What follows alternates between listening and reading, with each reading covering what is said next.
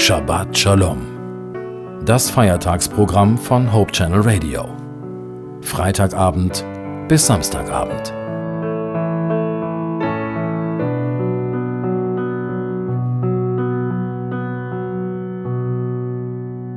(1813) wurde Adolf Kolping geboren.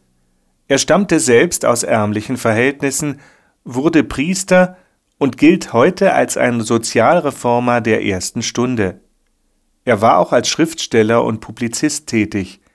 Von ihm stammt der Satz Anfangen, wirklich anfangen, das ist die Hauptsache. Anderen Mut machen, selbst tapfer vorangehen. Und Gott wird helfen.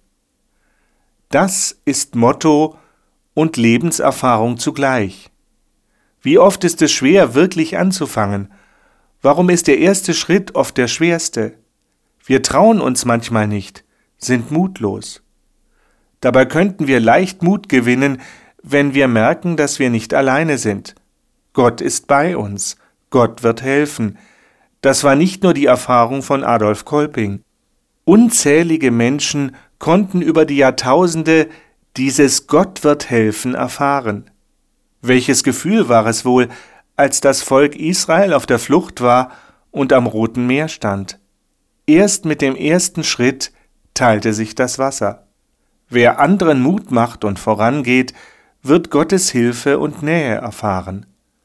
Marcus Tullius Cicero war römischer Staatsmann, ein glänzender Redner und Philosoph.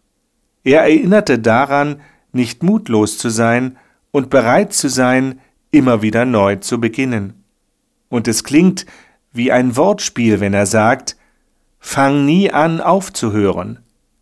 Hör nie auf anzufangen. Ich wünsche Ihnen für die vor uns liegende neue Woche Gottes Segen und viel Mut, Kraft und Schwung.